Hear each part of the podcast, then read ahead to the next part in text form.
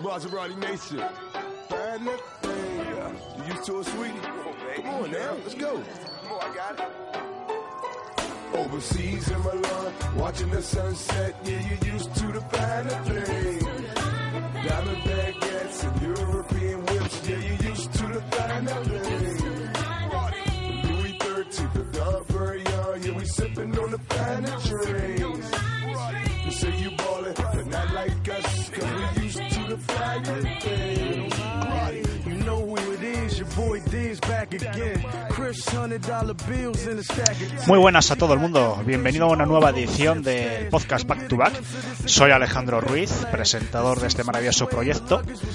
Y de fondo estáis escuchando a Steve Francis, su canción Finer Things, canción de hace ya unos cuantos añitos, 2011-2012. Y para la gente que no conozca a Steve Francis, pues decir que fue un jugador eh, de Houston Rockets principalmente, Orlando, New York, y que se retiró en Houston antes de marchar a China en el 2010, creo que se marchó a China. Jugador que de paso breve, pero que tuvo unas medias de puntuación y de asistencias muy buenas. Jugaba de base, rondó los 20 puntos, habrá, eh, junto a 6, 7 asistencias durante sus años, 5 rebotes por partido aproximadamente, con un pico de 7, o sea, un jugador que pasó poquitos años por la NBA, pero que dejó una impronta importante. Y hoy me acompaña Emilio, Sergio, Manu y Juana. Muchas gracias por estar a los cuatro. Buenas. Buenas. Hola, buenas a todos. Y bueno, queda un mes para empezar. La NBA empieza el 16 de octubre y ya van quedando menos equipos que analizar, menos equipos eh, para ver sus expectativas, para ver sus plantillas, sus contratos. Y en la jornada de hoy pues vamos a analizar a tres equipos, uno de ellos venido a menos como son los Cavaliers, eh, dos equipos que en principio tendrían que dar guerra en el oeste como son los Pelicans y Minnesota. Si os parece bien, chicos, pues vamos a empezar eh, en principio con el que va a ser más flojito este año, que va a ser Cleveland Cavaliers, tras la marcha de, de LeBron James a Los Ángeles Lakers. Emilio, voy a empezar por ti. ¿Qué podemos esperar de Cleveland este año? Bueno, pues yo creo que Cleveland va a estar inmerso en una nueva reconstrucción por LeBron, tal y como podemos adivinar todos los que estamos aquí, ¿no? Y creo que va a ser menos traumática que la última que tuvieron que vivir. Yo creo que la primera salida de LeBron les pilló, no les pilló tanto por sorpresa como que no estaban tan preparados. Ahora tienen mimbres para, para volver a reconstruir, mucha gente joven, aunque han sufrido varios palos por sus últimas actuaciones, tipo Jordan Clarkson, Rodney Hood, pero bueno, han sumado el talento de Colin Sexton, Larry Nance, Sam Decker, que también ha llegado por un traspaso menor desde Los Ángeles Clippers. Y si a eso le añadimos que tienen a George Hill, tienen a J.R. Smith y después tienen también al recién renovado Kevin Love, yo creo que, que este equipo quizá no esté para playoffs, pero tampoco estará hundido en la miseria. Juanan, ¿el contrato de Kevin Love crees que es una apuesta acertada o es eh, nos sobra el dinero y hay que pagárselo a alguien? Pues a este hombre mismamente. Veremos a ver cómo, cómo pasa la temporada. Porque yo creo que si es el Kevin Love de hace de Minnesota, pues sí, está bien pagado. Pero si es el, el nivel que ha demostrado estos dos últimos años, está sobrepagado. Pero yo confío mucho en, en Kevin Love, me parece un buen jugador y, y creo que, que sí que puede estar bien pagado.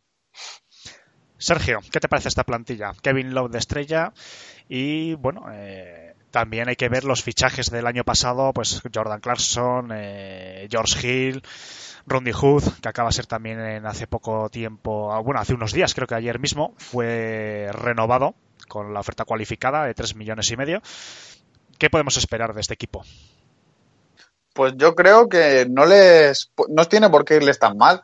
Tiene una plantilla un poco de jugadores venidos a menos, por así decirlo. Jugadores como Randy Hood, el que se esperaba mucho, ya ha firmado la qualifying offer. Eh, George Hill, que firmó un contrato muy gordo, pero luego no rindió de acuerdo a lo esperado. Kevin Love, que ha perdido mucho. Yo creo que si todos van cuadrando y todos van jugando bien, no tenían por qué no poder pelear por playoffs, ¿eh? También depende de Colin Sexton, que es uno de los competidores más duros que tenía el año pasado en NCAA. Es un tío que siempre quiere ganar y creo que le va a venir muy bien ese espíritu a un equipo que puede estar apagado un poco sin un líder. Yo creo que no tiene por qué irles mal. Yo les veo peleando perfectamente por un séptimo o octavo puesto si se les da bien las cosas. Manu, ¿en qué rango de posiciones tú crees que se puede mover Cavaliers? ¿Crees que hay esperanzas eh, realistas de poder competir a lo mejor por el último puesto de la conferencia? ¿O incluso como franquicia les vendría mejor intentar aspirar a un buen puesto de draft para el próximo año? A ver, yo pienso que eh, el proyecto de la franquicia debería, aunque es verdad que Cleveland es una franquicia que no vaya a traer estrellas nunca, eh, debería empezar a reconstruir. Tiene un par de núcleos jóvenes que si a partir de este año empiezan a, a un poco a tanquear tal y, sacar espacio salarial, en un par de años podrían tener algo interesante. Pero viendo la plantilla que tienen, este año pueden entrar en playoff eh, perfectamente. Me gustaría ver mucho a, a, este equipo sin el peso que conlleva tener a LeBron James en tu vestuario. Porque a mi parecer LeBron James acapara tanto balón, tantos minutos, que, que no le hace bien ni a él mismo ni a su propio equipo. Eh, veremos si en Lakers le acaba pasando, por lo menos este último LeBron, la última, esta última etapa de LeBron, en la que se ha tenido que echar el equipo a las espaldas, no ha sido bueno para él. Y veremos ahora eh, si jugadores como Kevin Love, eh, George Hill, Tristan Thompson, e incluso Rodney Hood, que estuvo desaparecido el año pasado un poco, pegan una mejoría y vuelven a ser esos jugadores que, hemos llegado a ver alguna vez. todos recordamos el Rodney Hood de la etapa eh, de Gordon Hayward, de Gordon Hayward Rodney Hood. Eh, todos recordamos el Corber All Star. Todos recordamos mmm, si Tristan Thompson hace un buen papel, lo bueno que puede llegar a ser junto a Kevin Love en, en lo que es la pintura, en el rebote. Sería un equipo muy duro ahí.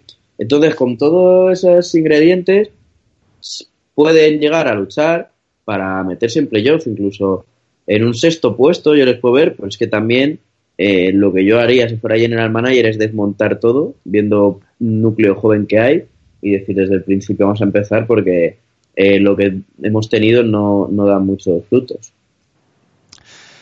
Pues, eh, hombre, yo os veo en general, desde mi punto de vista, muy optimistas, sinceramente, con los Cavaliers. Yo creo que el contrato de Kevin Love, eh, teniendo en cuenta además el próximo año lo que hay en el mercado, yo no sé hasta qué punto ha sido un acierto, porque es que además no ha sido una renovación, decir, bueno, te metemos un año más o dos, es que le han renovado hasta el 2023 a, a prácticamente 30 millones por año. Y bueno, Kevin Love nadie duda de que sea bueno, pero yo no sé hasta qué punto va a soportar, además una persona que ha reconocido que tiene problemas eh, o que ha tenido ciertos problemas psicológicos en, en, temas de ansiedad, temas de estrés, de llevar una franquicia y un equipo que está acostumbrado a vivir por lo menos en las finales NBA. Y el resto de equipo, pues yo tengo serias dudas porque Kevin Love, George Hill, Tristan Thompson, son los tres primeros contratos. J.R. Smith. Son cuatro jugadores que se están llevando prácticamente el 80% del espacio salarial, los 75. Y son jugadores que para mí no son ahora mismo de llevar a un equipo al octavo o al séptimo puesto en el este, sobre todo por la evolución que han tenido los demás equipos. No veo superando a estos Cavs a equipos que en principio van a estar en la parte baja de los playoffs del este, como puede ser Washington, Pistons, eh, Indiana, eh, esta serie de equipos que van a estar en ahí no, lo, no los veo. Sí que me gustaría ver a unos Cavaliers que apostasen por gente como Larry Nance Jr., eh, Jordan Clarkson, bueno, si espabila y se hace merecedor de esos 12 millones y medio que va a cobrar este año, puede ser interesante y ver Colin Sexton. Pero es que yo creo que tiene que ir por ahí esa apuesta, incluso por Osman. También me gustaría que le metiesen minutos. Los demás jugadores yo creo que están ya ahora mismo para, no sé, para el club del jubilado porque J.R. Smith ya sabemos cómo lo hizo el año pasado. Tristan Thompson sí tuvo ciertos partidos buenos que eh, apareció un Tristan Thompson que hace años que no veíamos y que me gustó. Pero jugadores, eh, yo tengo como J.R. Corber, yo creo que ya cada vez eh, está siendo más un muñeco de escayola, se está metiendo más en, en un papel de pásamela y tiro desde aquí porque no me voy a mover más. No lo sé, no sé. Pero bueno, Emilio, como... Sí, perdona. Es un poco ¿no? lo, que, lo que he dicho yo antes, que, que tiene un núcleo muy joven. Estoy viendo y gente por debajo de 25 años tienen a Nguaba, Larry Nance, Sam Decker, Cedi Osman, Rodney Hood, Colin Sexton y luego ya Jordan Clarkson tendría 26. O sea, es un núcleo muy joven. Lo que digo yo de que a lo mejor deberían de desmantelar todo lo que tienen, intentarse quitar esos contratos, pero también a ver quién los quiere Claro, lo que pasa que es que, Claro, para es que quitarse es esos el con- problema. es que quitarse esos contratos van a tener que dar, eh, porque ¿quién quiere a JR el próximo año con 15 kilos, por ejemplo? O a un. Tristan Thompson con 18. Y si lo intentas meter eh, ese contrato a otro equipo, vas a tener que ofrecer una ronda de draft. Sí, te va a pedir a, o a, o a Larry Nance o algo Claro, así. ya te estás hipotecando. Sí, Yo sí. no sé si es casi mejor esperar a decir, mira, este año y el próximo, lo que salga, y en el 2020 ya empezamos, que en el 2020 solo tienen Sí. 31 millones comprometidos con Kevin Love, porque si no va a ser muy, com- muy complicado que los Cavaliers de aquí a 2-3 años salgan de... Yo a Cavaliers le veo en un décimo u un décimo puesto. No sé, Emilio, si quieres comentar alguna cosita más de, de Cavaliers, del Sí, contrato quería- de Kevin Love, por recoger- ejemplo. Claro, no, yo lo que quería recoger es el guante que, que habéis lanzado los dos, en plan el tema de los contratos. Yo creo que lo más, que lo más inteligente es esperar a 2020 porque tienen una plantilla muy joven. Lo que afea un poco esta plantilla son los 18 de Hill hasta 2019, los 15 de JR y quizás los 18 de Tristan Thompson, pero es que el resto tiene una plantilla barata para los jugadores que tiene. Yo que soy un enamorado de, de David Enguaba, yo creo que este año en, en Cleveland se va a salir. Creo que Ronnie Hood, eh, Ronnie Hood, con necesidad de un contrato nuevo, tres cuartas de lo mismo. Y si se le dan minutos a los jóvenes como a la Rinan, Sisic y Osman, yo creo que pueden tener un equipo bastante, bastante aseado. Independientemente del contrato que ha firmado Kevin Love, que puede ser caro si no vuelve a su rendimiento anterior. Yo creo que va a volver y que va a tener sus 15-20 tiros por partido con posiciones cercanas al aro, que es como a él le gusta, porque se, no es un jugador exterior. Él modificó en parte su juego por, por las necesidades del equipo y por cómo estaba construido el equipo en torno a LeBron, pero creo que todos los que estamos aquí recordamos cómo, cómo jugaba ese Kevin Love de, de Minnesota, fajándose dentro y con buena mano. Yo creo que, que tienen un equipo bastante interesante, la verdad. ¿Qué, qué papel puede ejercer este año Tyron Lu? Que yo creo que es un factor que es importante hablar, porque hemos visto a un Tyron Lu de perfil bajo, no. Eh, lo siguiente. Pero sí, claro, estaba LeBron James. Entonces, sin LeBron James, ¿qué papel va a ejercer en este equipo? si me dejas a mí, eh, Alejandro, Sí, sí, sí, Sergio, por, fa- por favor. yo creo que de verdad este es el primer año que todos los chistes y todas las gracias que hemos hecho con Tyron Lu vamos a ver de verdad. Vamos a ver si ahí de verdad había un entrenador o simplemente era el amigo de LeBron, el asistente de jugadores que lo pusieron allí porque para que estuviesen tranquilitos. Este año tiene una oportunidad muy buena, le han dado un equipo que puede entrenarse, por lo menos, tiene cositas y tiene que demostrar ahora él si de verdad es un entrenador o ha, ha sido un pelele todo este tiempo. Juanan, ¿estás de acuerdo con el...? Eh, uf. Es que, vamos a ver. Eh, yo creo que Tyron Lu es, en estos últimos años no ha, no ha ejercido de entrenador. Por lo que tenía a, LeBron al lado y no ha ejercido de entrenador. Y yo creo que, a ver, para llegar a la NBA, lógicamente, pues tienes que tener una valía y tal, ¿no? Pero mm, no me da, no me da sensación de, de entrenador. Es cierto que tiene una plantilla, como ha dicho Emilio, bastante aseadita, pero es que no lo sé. Es que me, me da la sensación de que, de que no es un entrenador. Y mm, no sé, no sé. Yo creo que el entrenador realmente de ese equipo era LeBron y, y Tyron Lu estaba ahí, pues porque hay que poner a alguien y, y ya está. Pero yo creo que es uno de los principales problemas de, de, de Cavaliers, que no tienen un entrenador. Igual yo el, coincido. el año pasado, el año pasado eh, tenían un jugador que tapaba, que tapaba todas las carencias del equipo, que este año ya no está. Entonces vamos a ver, a ver por dónde sale la cosa. Yo, Pero- yo creo que en el término medio entre lo que ha dicho Sergio, si me permite Alejandro, Sí. eh, creo que está la, la verdad absoluta, porque este año se va a ver si Tyron Lu de verdad es o no es ese proyecto de entrenador que nos vendieron cuando sustituyó a David Blatt. Pero es que por otro lado, yo creo que Tyron Lu es esa figura respetada en el vestuario que se ha beneficiado un poco del trabajo de David Blatt.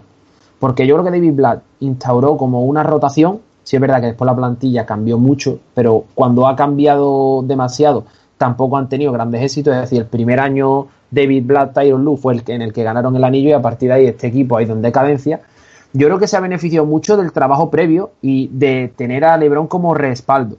Ahora ya que no está LeBron, yo tengo mis serias dudas de cuánto tiempo va a durar en Cavalier y yo creo que también va por esa línea. No sabemos tampoco cómo va a salir este experimento. No sé, porque es que yo creo que este ha sido un entrenador que es que yo creo que nadie sabe cómo es. No sé. Eh, es que va a ser una incógnita. A lo mejor descubrimos un entrenador que sabe dirigir, sabe usar la pizarra. Porque claro, es que el problema, y que yo creo que es algo que van a sufrir a los Sí, Lakers, tener ahora a LeBron, eh, y además un entrenador joven como el que tienen los Lakers, no sé, a lo mejor se puede dedicar a jugar al Tetris en los partidos, este hombre, a partir de ahora. Entonces no Sí, oja- claro, ojalá y me calle la boca.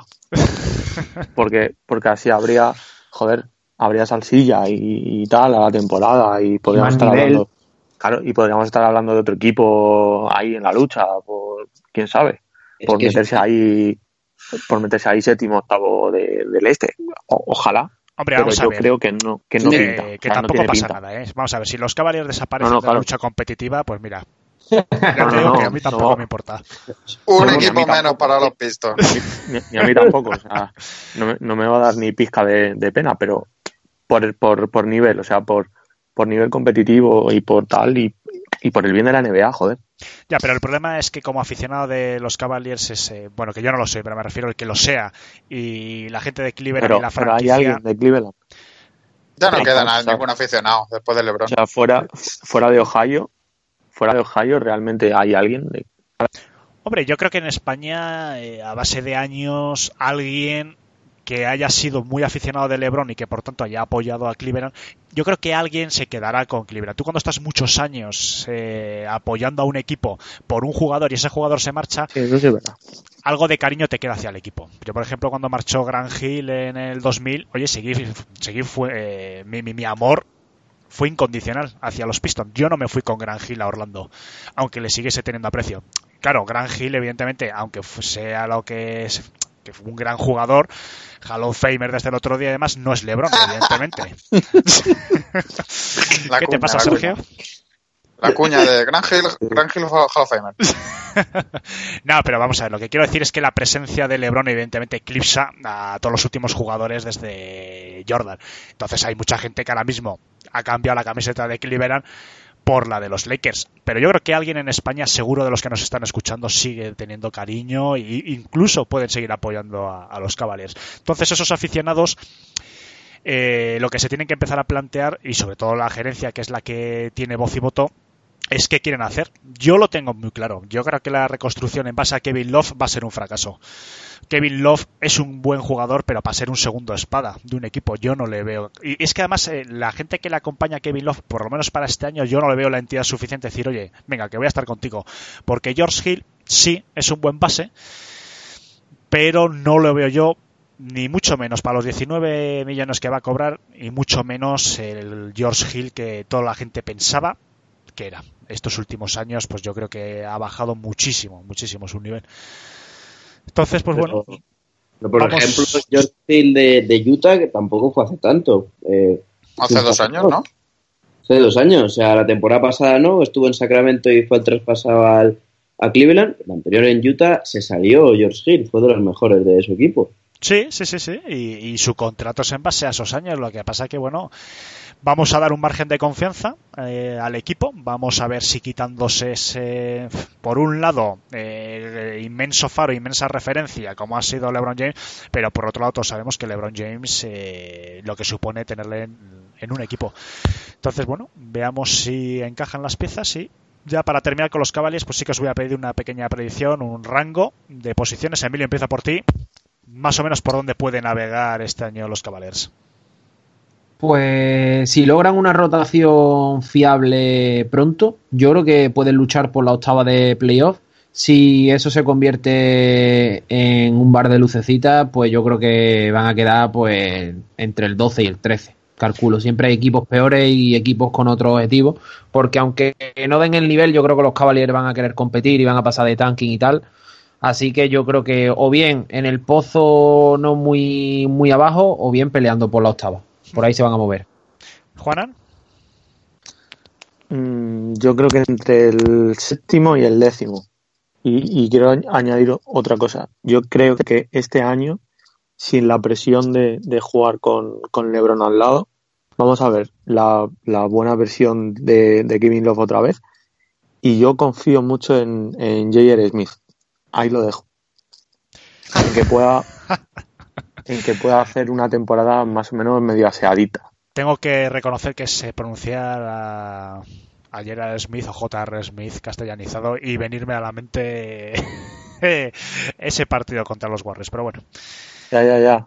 es que fue buenísimo. Sergio, Hombre, yo creo que más allá del chiste de J.R. Smith, ahí hay un jugador, no un- uno grande, Claro. pero claro, sí uno, eso lo digo. sí uno, uno muy interesante. En cuanto al, al rango de victorias, yo estoy con Emilio. Yo creo que un séptimo octavo puesto pueden conseguir si, si no les salen mal las cosas. Tienen dos, tres jugadores con capacidad all-star y yo creo que les pueden ir bien las cosas. Voy a ser optimista.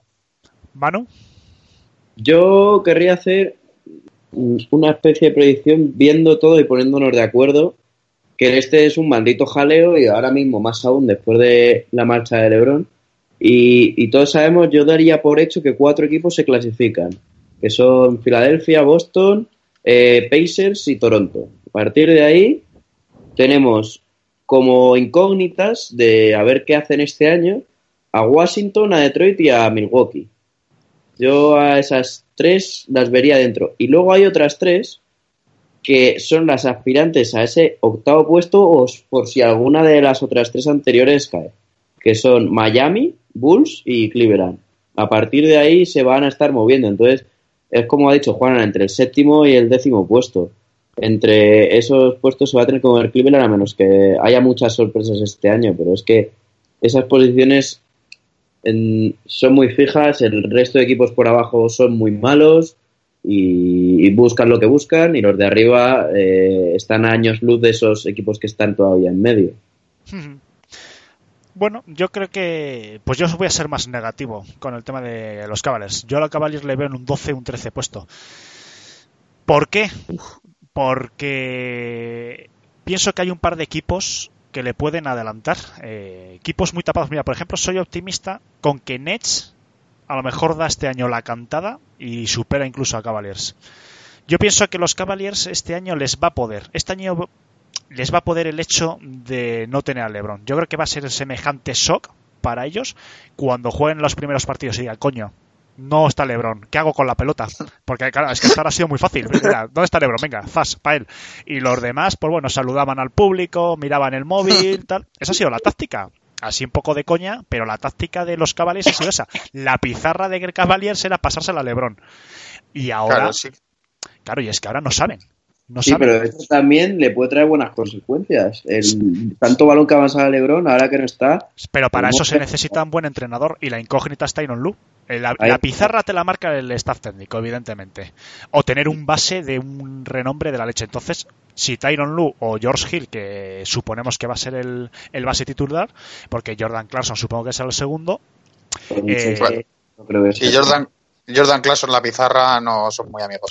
pues, pues, el problema es ese. Entonces yo voy a ser un poquito más negativo que vosotros y le voy a dar un, un décimo, duodécimo o un puesto, pues yo que sé, un 13, por ejemplo, porque pienso que por debajo de Cavaliers pues va a estar Orlando, Atlanta y, y ya veremos si Hornet. Phoenix. Nueva York. Bueno, sí veremos en función de Porzingis de cuando aparezca. Entonces, eh, pero yo lo que tengo claro es que a Cavaliers no les veo por encima ni de Wizards, ni de Bucks, ni de Pistons. Entonces, que son los tres que yo creo que en principio se van a repartir los últimos puestos. Como no los veo, pues yo creo que por ahí andará. Permíteme una cosa, Alejandro, antes de que cambiemos de equipo. Quería, quería añadir que eh, no sé cómo veis este planteamiento que os voy a hacer ahora. Eh, creo que para Cavaliers puede ser mucho más difícil jugar la regular season que unos hipotéticos playoffs. Me explico.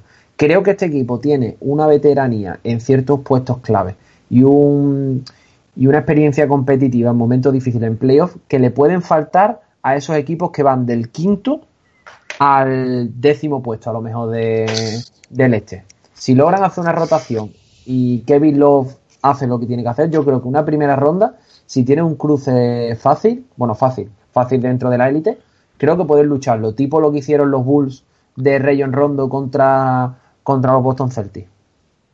Hombre, sí, lo que pasa que, claro, aquí les perjudica primero que ahora ya la primera ronda desde hace unos años es a 7, no es a 5. Entonces a 7, claro, sí, hombre, pueden dar guerra uno, dos partidos, pero lo, lo, que pasa que es que este año precisamente lo que se ha visto es desconcentración en playoff en muchos momentos clave. Por ejemplo, el de J.R. Smith, el mismo George Hill fallando el tiro libre. Entonces, en esa misma jugada me refiero de dos fallando uno. Entonces, en situaciones en las que hay que decir, aquí estoy yo, aquí está mi experiencia, mi veteranía y templo los nervios, pues varias figuras claves que este año van a estar aún más eh, en primera línea en los Cleveland Cavaliers, si fallan en esos momentos clave, claro, pues lo que tienen ese plus de veteranía se les viene abajo. Que sí que tienes razón, pero claro, yo a unos Cavaliers en un octavo, séptimo puesto, enfrentándote ante unos Boston, a un Filadelfia, yo es que yo lo que veo es un desfile militar. Te propongo un caso, Alejandro. Imagínate, llegan los Cavaliers en octavo lugar, se clasifican en playoff ahí a las duras, y claro, y de repente coge y Detroit queda primero de conferencia, y claro, como los equipos de Casey se borran en playoff, un equipo como, como este equipo lo podría ganar perfectamente, pues gente veterana. Hombre. Hombre, para empezar, eh, gracias por ponerme en la situación de que los Pistons acaben primero de conferencia. Que desde el 2000, yo no sé, 2006, 2007 no se da.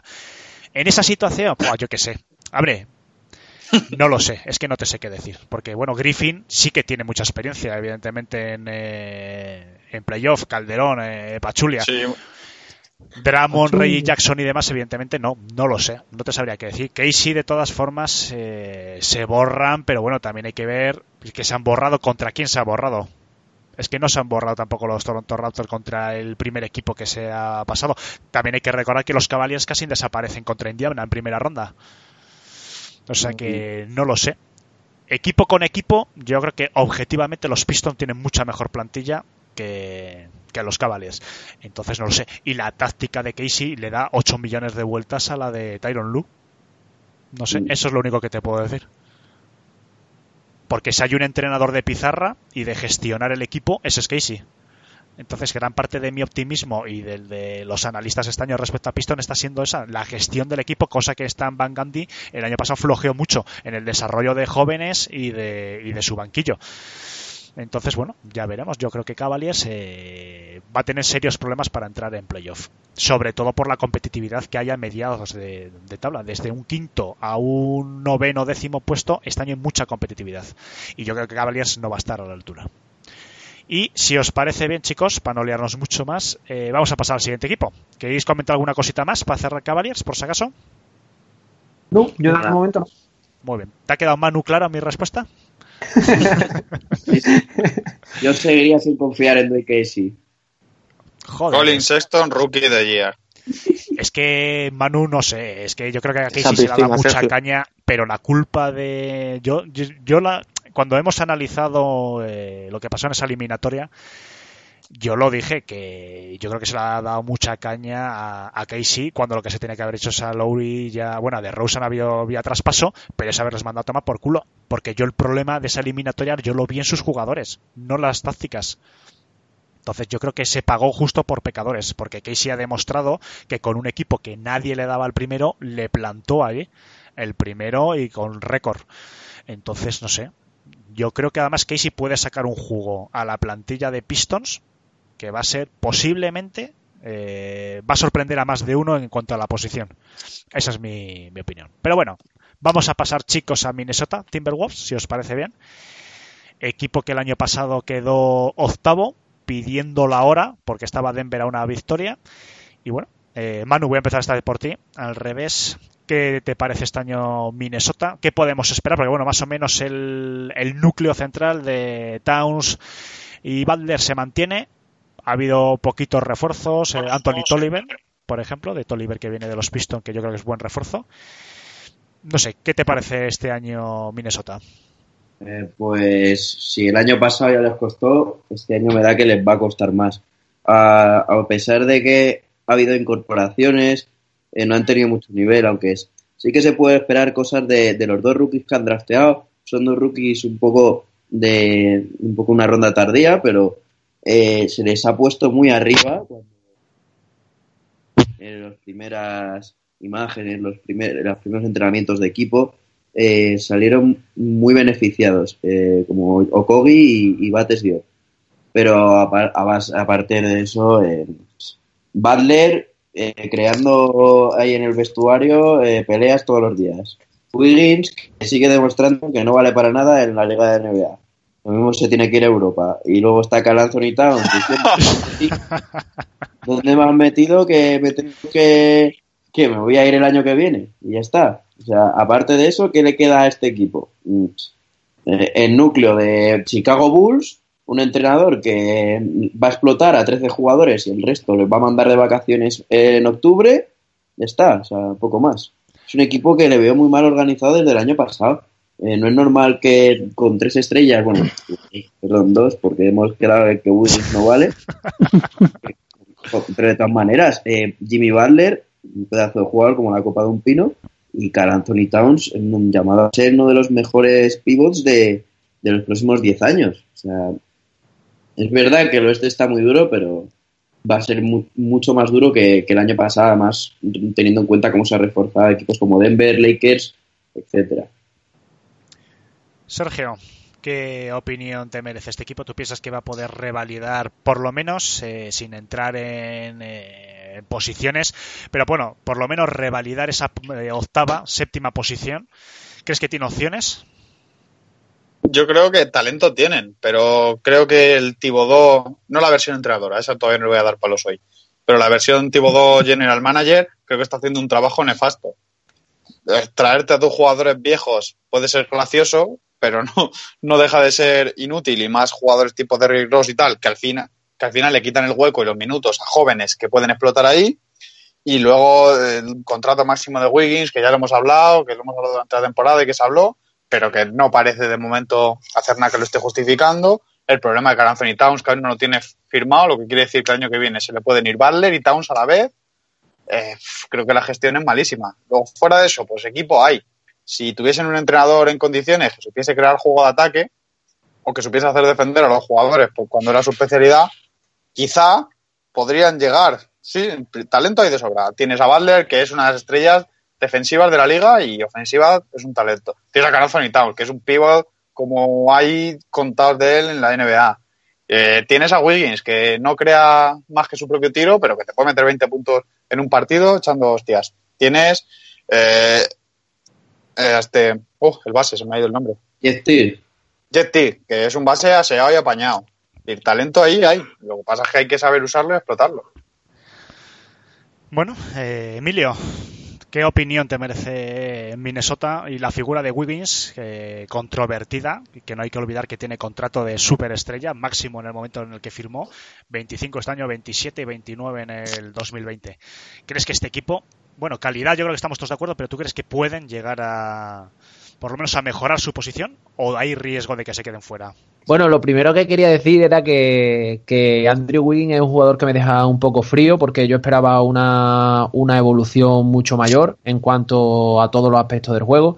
Se está, yo creo, un jugador que está involucionando porque se está, está basando su juego simplemente en un tiro de, de media distancia que tampoco es fiable y que hemos visto que la NBA actual no es para nada efectivo. Y claro, esos 25 millones de salario yo creo que, que, hacen un poco de daño a la confección de plantilla. A partir de ahí, coincido con, con Sergio en que está haciendo una gestión pésima.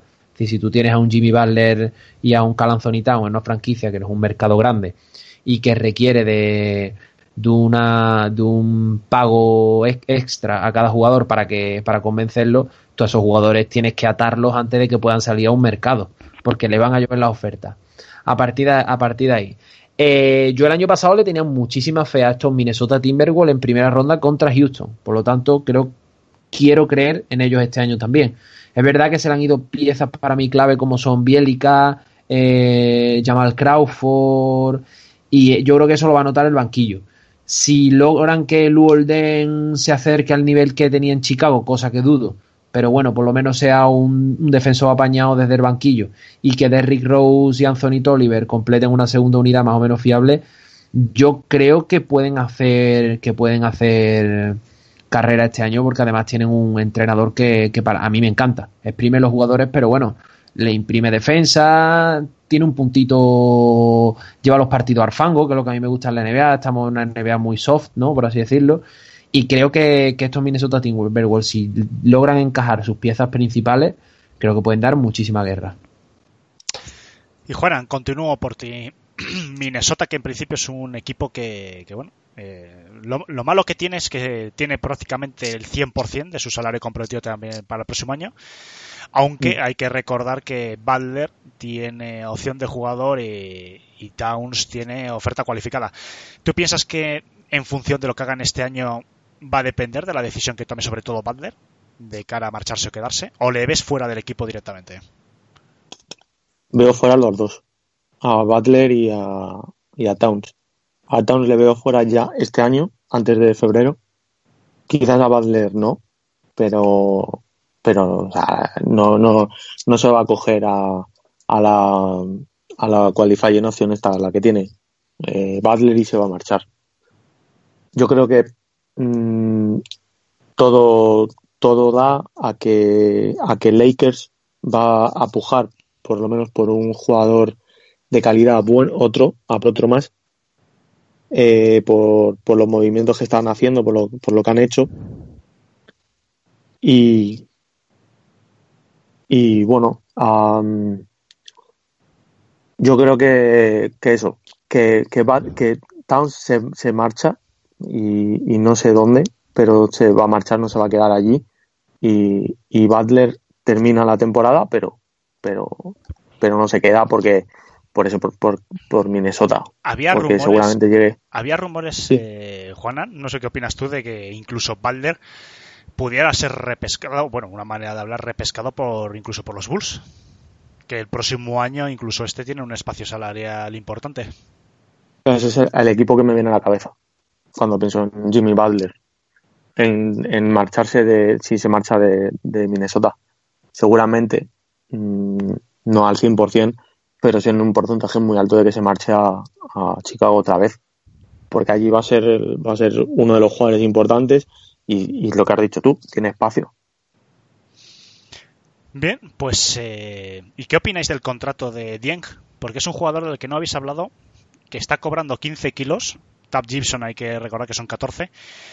Y son contratos eh, importantes y yo no sé, sinceramente, si. Bueno, bueno, sí, sí lo sé. Desde mi punto de vista, yo creo que están, eh, están un poquito sobrepagados. Jeff T 19. Yo creo que se ha ido un poquito la mano. No sé qué, Manu, empiezo por ti. ¿Qué opinas de los contratos y sobre todo de sus jóvenes? ¿Qué jóvenes piensas que este año pueden dar eh, que hablar dentro de Minnesota? Bueno, contrato de Taz Gibson da más igual porque se acaba este próximo año, entonces para de cara a la agencia libre no va a haber ningún problema. Pero lo de Dien, eh, no sé, no sé el día que le firmaron el contrato, porque firmarle un contrato tan alto para el día que se lo firmaron, porque fue hace, fue hace un par de, años, no sé si fue el año pasado. Es un pivot que incluso no es ni titular, aunque a veces sí que lo ponen de 4 o de 5 y Towns de 4, pero desde la llegada de Taj Gibson eh, ya prácticamente suplente todos los partidos. Eh, luego Jeff Tigg es verdad que ha demostrado ser muy buen base y quería pujar por él muy alto Minnesota para apostar por este año, después de la llegada de Butler, decir aquí estamos nosotros, eh, puedes volver a meter, es que ya muchísimos años después de, de, no, de clasificarse a playoff con, con Garnett, pues no sé cuántos años fueron, pero muchísimo tiempo. Entonces querían apostar fuerte y por eso yo entiendo que pagaron eso por ti. Ahora se van a tener que arrepentir de haber hecho eso y que les haya salido el proyecto por la culata. Y luego el resto del equipo, pues poco más que añadir. Eh, por ejemplo, Derrick Rose por el mínimo me parece me parece un buen movimiento. Eh, Tibodó a mí me, me gustó como mira que le pegó palos a Tibodó, pero el año pasado, final de, de año, eh, nadie confiaba en Derrick Rose. Derrick Rose que después de haber visto su paso por Cleveland ya decíamos que se iba a retirar. Incluso hasta él mismo dio opciones de poderse haber retirado y hizo muy buen tramo en final de temporada. Eh, no sé, luego contratos bajos, tiene, tiene gente interesante, es prácticamente todo gente muy joven. se puede esperar, como he dicho, bastante antes de Okogi y Bates.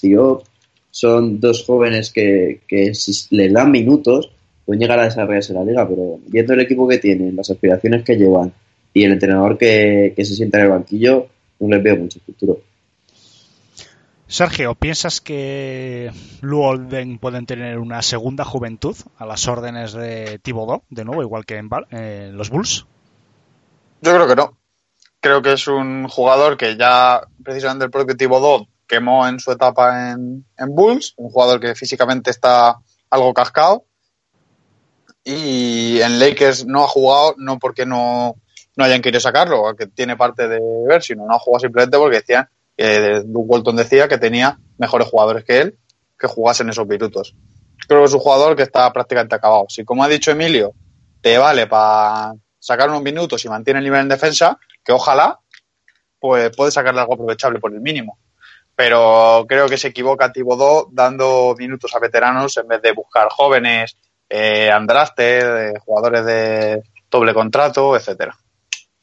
Por ejemplo, eh, antes Bates Diop tiene un perfil muy similar a lo que sería Luolden, un 3 defensivo, un 3 defensivo con triple.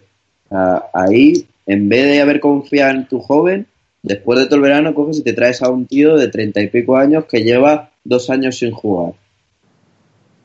No tiene mucho sentido de la cabeza, pero bueno. Y bueno, chicos, para acabar un poquito el tema de Minnesota, si os parece bien, hacemos lo mismo que con Cavs y una predicción, un rango de posiciones. Emilio, empiezo por ti. ¿Cómo ves este año a, los Wolves? Pues le veo igual que el año pasado, le veo peleando por la séptima o octava plaza. Depende mucho del rendimiento de Nuggets, la, el nuevo proyecto de OKC, pero yo creo que más arriba es imposible. Y más abajo creo que también porque hay equipos que que irán cayendo y esta gente a lo mejor no te aseguran 60 victorias, pero las 45-50 yo creo que te las hace. Así que yo calculo que séptimo, octavo. Juanan. Mm, yo este año fuera, fuera del playoff. No le veo en playoff. Y no me mojo en posición porque, porque me puede salir mal y meterse en playoff, pero no, yo le veo fuera. Sergio. Pues yo creo que estará entre el octavo y el noveno, muy parecido al año pasado. Se la van a jugar en las últimas jornadas por entrar en playoff o no, porque como el oeste está muy apretado. Manu. Yo porque tengo un voto de confianza en Carl Anthony Towns y es una luz que puede brillar el camino de los Wolves durante la temporada, pero es que viendo la mejora de eh, franquicias que han peleado con ellos, como eh, Denver, eh, incluso también tienes ahí a Clippers, que ha fichado bastante este año. Va a tener a Beverly desde el principio, aunque ha perdido de Andre Jordan. Luego, eh, Lakers, ni, ni te cuento ya. Lakers le da por hecho que va a estar muy por encima. Grizzlies, si llega Mike Conley, aguanta todo el año, más Jaren Jackson Jr., pues ya también se mete en la pelea. Eh, también los Suns, si ese proyecto joven explota ya, también. Eh, Dallas, tres cuartos de lo mismo. Es que se le están sumando un montón de competencia y ellos, en vez de haber mejorado, se han quedado como están o peor. Entonces yo les veo fuera. Yo mi predicción es que se van a quedar fuera por poco, pero yo creo que Minnesota, eh, salvo sorpresa, va a ser uno de los damnificados de, de la llegada de, de LeBron a Lakers si es que Lakers da el do de pecho y LeBron y consiguen entrar, yo creo que uno de los damnificados va a ser Timberwolves. El otro yo creo que va a ser los Spurs, pero bueno. Pero yo este año pienso que Lakers y Nuggets van a estar en playoff. Y de los equipos que han quedado del sexto hacia arriba este año en la conferencia oeste, yo creo que se van a mantener. Y yo creo que me parece a mí que a no ser que aparezcan Wiggins eh, que justifique su contrato y que Towns y Balder estén concentrados y con un rumbo claro y que Thibodeau haga lo que haga, haga una rotación. Es que, es que lo que tiene que hacer Thibodeau es directamente una rotación. No es que sea meter o más o menos jugadores, es que tiene que dejar de jugar con siete. Y a Balder al hombre tiene que sentarle de vez en cuando. Yo creo que le va a acabar machacando. Si, si estos factores se ponen en la pista, yo creo que Minnesota puede mantener un octavo séptimo puesto. Si no, yo creo que va a ser uno de los damnificados y posiblemente a partir de abril estén de vacaciones sus jugadores. Y bueno, chicos, si queréis, pasamos al último equipo de la jornada, que es eh, New Orleans Pelicans.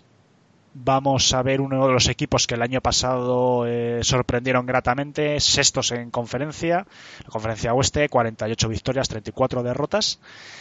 Y hay que tener en cuenta que este año pierden uno de sus referencias, que es Cousins. Entonces, bueno, eh, Emilio, ¿cómo ves a estos Pelicans sin uno de sus dos grandes referencias? Teniendo en cuenta que, bueno, la otra es Anthony Davis, que se mantiene, pero que han perdido al pivot titular y una de las grandes estrellas de la liga como es Cousins.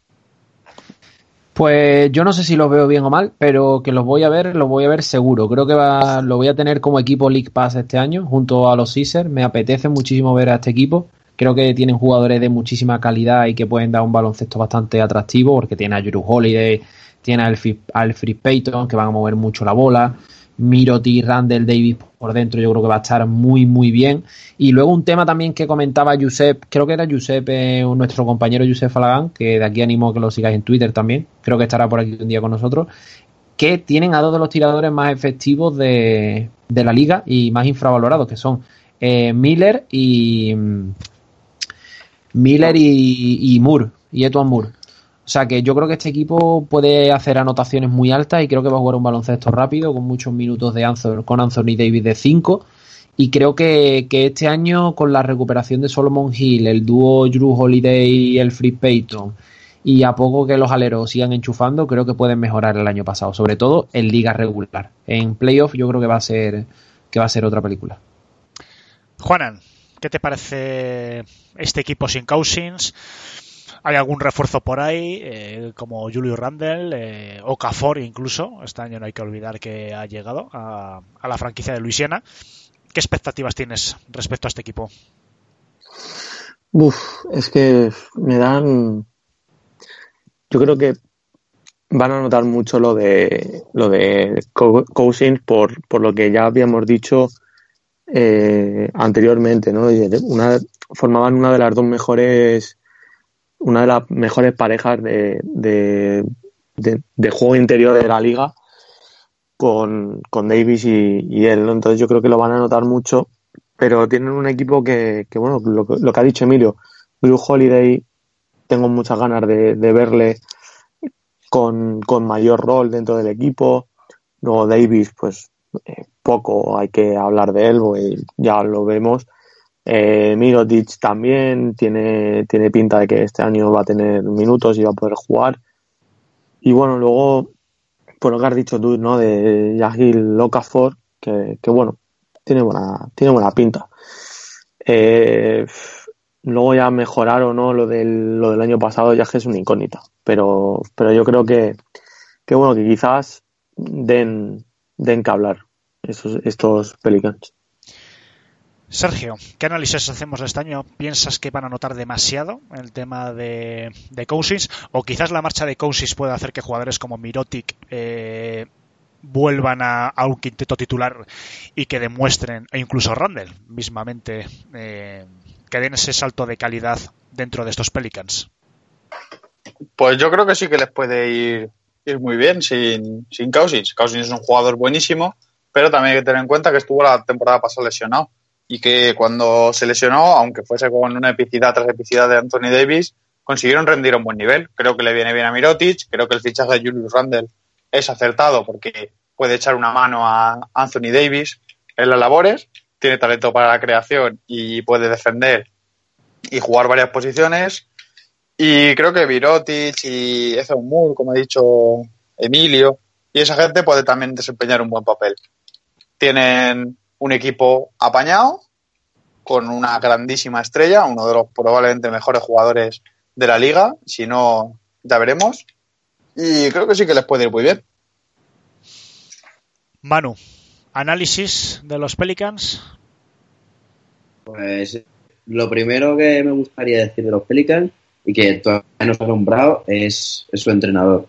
Alvin Gentry a mí me encanta, me parece que está haciendo un trabajo unos Pelicans eh, eh, que hace un par de años nadie habría dado un duro por ellos. Eh, parece que está haciendo un trabajo espectacular. El año pasado yo pude tener jugadores de más nivel con Hugh Holiday recuperado, con Davis a su máximo nivel hasta ahora, con Mirotic igual, e incluso con Cousins cuando estuvo.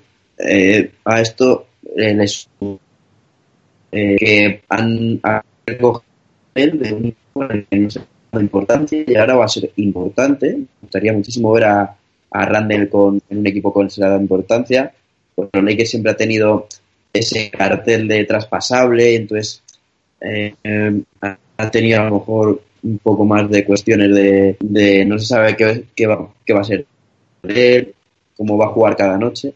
Ahora es una de las estrellas del equipo y es un equipo que me parece que está además genial formado, porque son defensores excelentes juntados con tiradores muy letales y aparte de eso, eh, un tío que te es capaz de hacer 45 puntos, 30 rebotes con la gorra. Mm, me parece un equipo que puede dar muchísima guerra, pero mm, va a sufrir mucho este año porque, porque el oeste se ha fortalecido mucho más. A ver qué, qué les ocurre. Bueno, eh, yo creo que Pelicans, hombre, eh, tiene una plantilla muy, no sé si de las mejores, posiblemente también de las mejores del oeste, pero yo por lo menos la tiene muy atractiva, tiene nombres que apetecen ver, eso sí que estoy de acuerdo yo con, con Emilio, que este es uno de los equipos que apetece ver, incluso sin, sin. Yo creo que la baja de Cousins va a dar minutos, por ejemplo, a Randall, que yo creo que es un jugador que tiene mucha progresión por delante, a nuestro querido Mirotic también le va a dar minutos, algo sí que notarán, porque Cousins es un pivot con una presencia eh, tremenda. La ausencia de Cousins yo creo que le va a hacer a, Anthony Davis jugar de 5, por lo que liberan el puesto de 4, posiblemente para Mirotic o para Randall. Y bueno, mm, yo creo que va a ser un equipo que va a dar que hablar. No sé si para meterse habrá que ver el cruce. Yo creo que playoff seguro, yo creo que en eso estamos todos de acuerdo, salvo catástrofe absoluta y bueno, habría que ver el cruce para ver hasta dónde llegan. Yo creo que pueden eh, repetir su... El año pasado, como hemos dicho, estaban estos, yo creo que pueden estar en 45, 48, incluso, porque no 50 victorias en función de lo que hagan sus competidores directos. Y bueno, eh, Manu, ¿qué posición, rango les das? Bueno, acabas de decir que creo que estamos todos de acuerdo en que va a ser playoff seguro. Y yo me voy a mojar este año y viendo cómo está Denver, eh, cómo ha subido Lakers y que, voy a apostar 100% en el este año que es Memphis Grizzlies. Yo les voy a ver a los Pelicans fuera, pero peleando, peleando, peleando hasta el último día por, por sus playoffs. Es una apuesta arriesgada, pero es que yo esos Memphis Grizzlies les, les quiero ver, de verdad. Recuérdame, Manu, que nunca juega la primitiva contigo. bueno, pues veremos al final, veremos en abril. Sergio. En abril. Pues yo creo que soy más optimista que Baru. Y creo que sí que van a hacer una buena campaña y que andarán ahí peleando por el quinto, sexto, séptimo puesto. Como este va a estar muy apretado, tampoco se sabe. Juanan, Como Manu, yo le veo fuera. Sí, vosotros en cuanto he dicho que creo que estamos todos de acuerdo, vais al salseo. ¿Qué, qué, qué cabrones y qué No, perros. no, ahora, ahora voy yo, Alejandro, a apoyarte. Emilio. Pelota. No, pelota no, voy a explicarme. Yo creo que yo, si, si, lo- si nuestros oyentes repasan todos los, los equipos que hemos, que hemos analizado y tal, se darán cuenta que me salen como 15 equipos de playoff por conferencia. Pero bueno, me gusta ser más optimista que, que pesimista. Yo creo que estos Pelicans pueden luchar por la octava plaza y creo que se van a meter quito a Minnesota, que lo he metido antes, creo que se van a meter por el factor Davis. Yo creo que estos Pelicans se van a dejar muchos partidos contra equipos inferiores a ellos, pero que en el cara a cara, en estos partidos que valen doble, tiene el factor Anthony Davis, que es imparable y que le ha salvado muchos partidos. Yo todavía recuerdo cuando se estuvo jugando unos playoffs con Oklahoma, que Anthony Davis enchufó un triple casi sobre la bocina, casi desde medio campo, punteado, y que le dio la victoria y le dio el factor eh, la séptima plaza, creo que fue hace un par de años, y a mí eso me marcó. Y el año pasado, el, tramo final de, de Anthony Davis fue brutal en esta pelea que hubo de que si perdías dos partidos prácticamente te quedabas fuera en el oeste, que fue algo salvaje.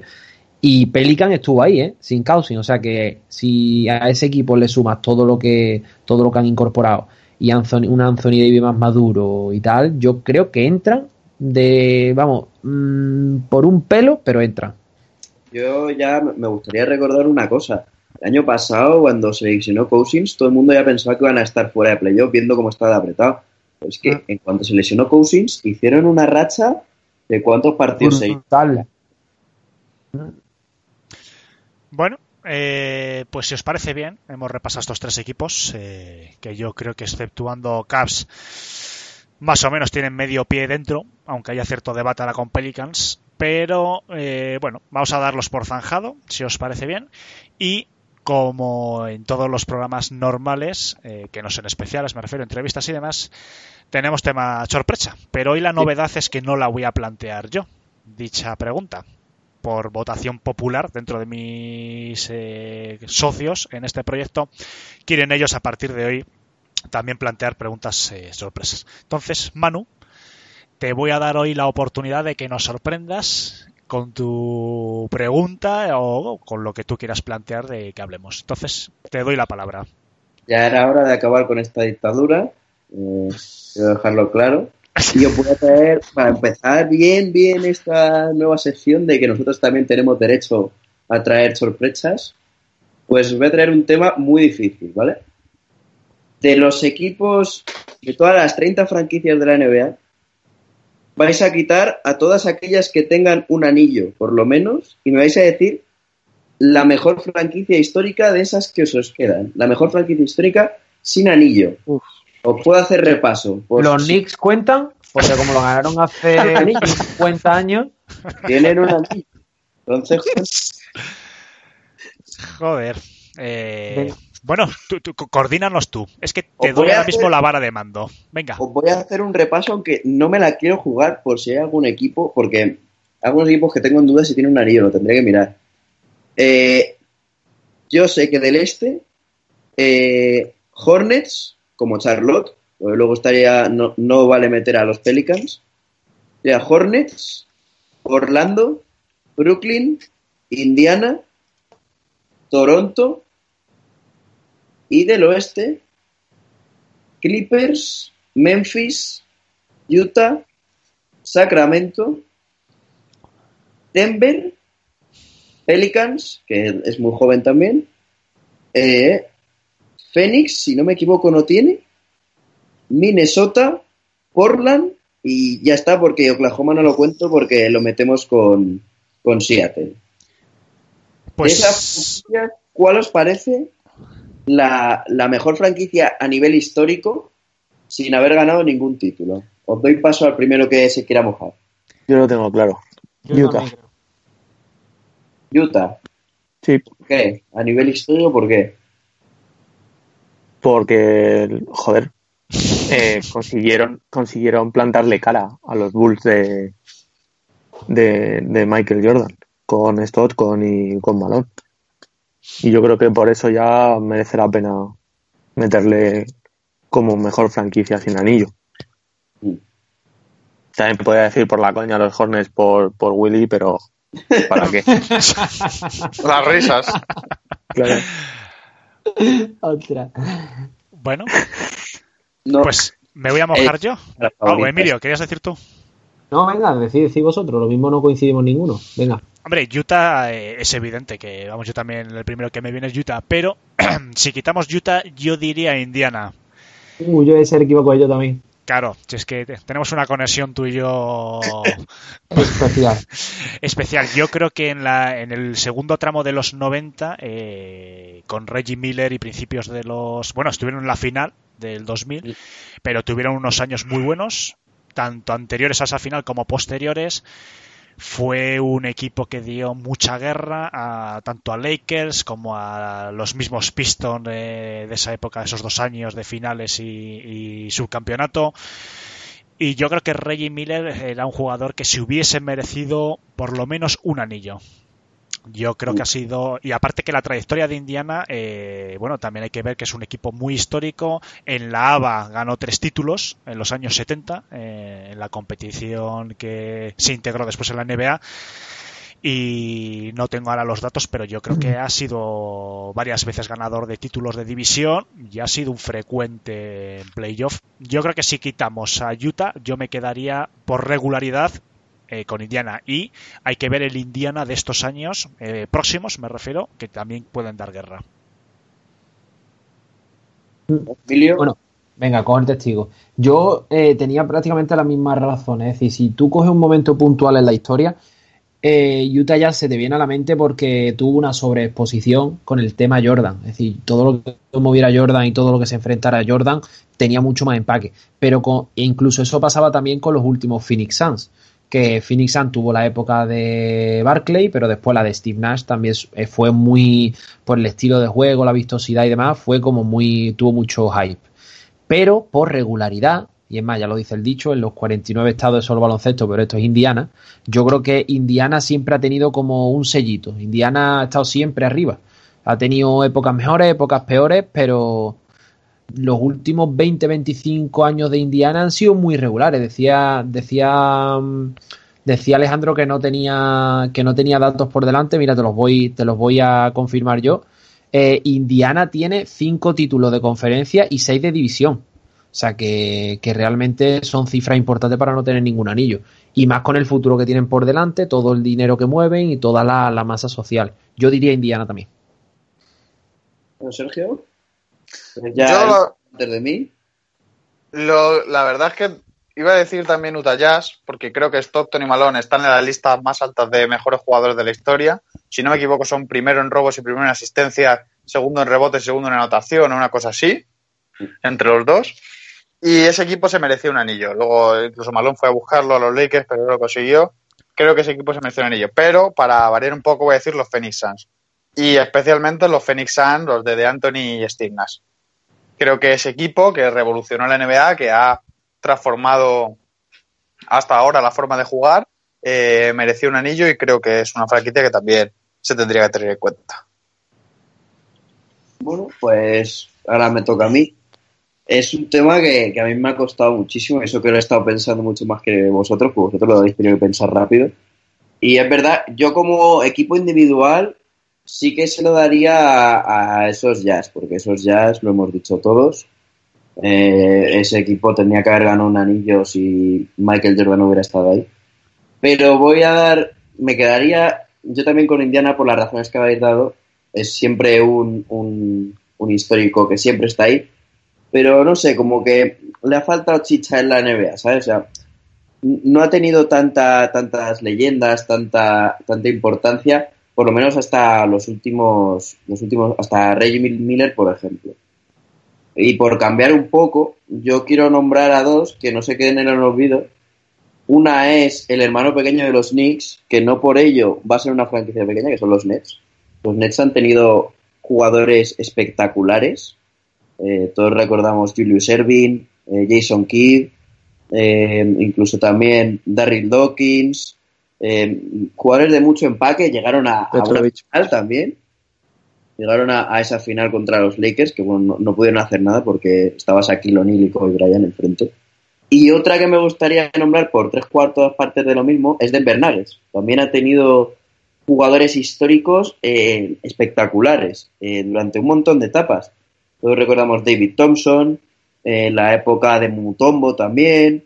Eh, no, no, nos podemos olvidar de, de, la más reciente de Carmelo con Iverson, con JR.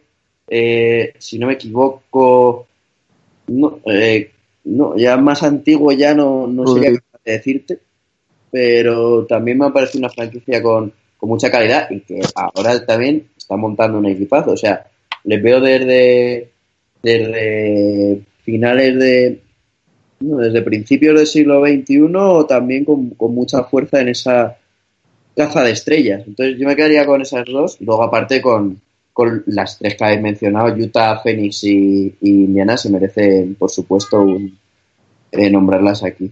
O el resto de franquicias ya eh, hay un problema que son o muy jóvenes o que sí, va, prácticamente que son muy jóvenes. Sacramento quizás no, está, no, es joven, pero no sé, nunca ha tenido ese, ese sello. Clippers tampoco.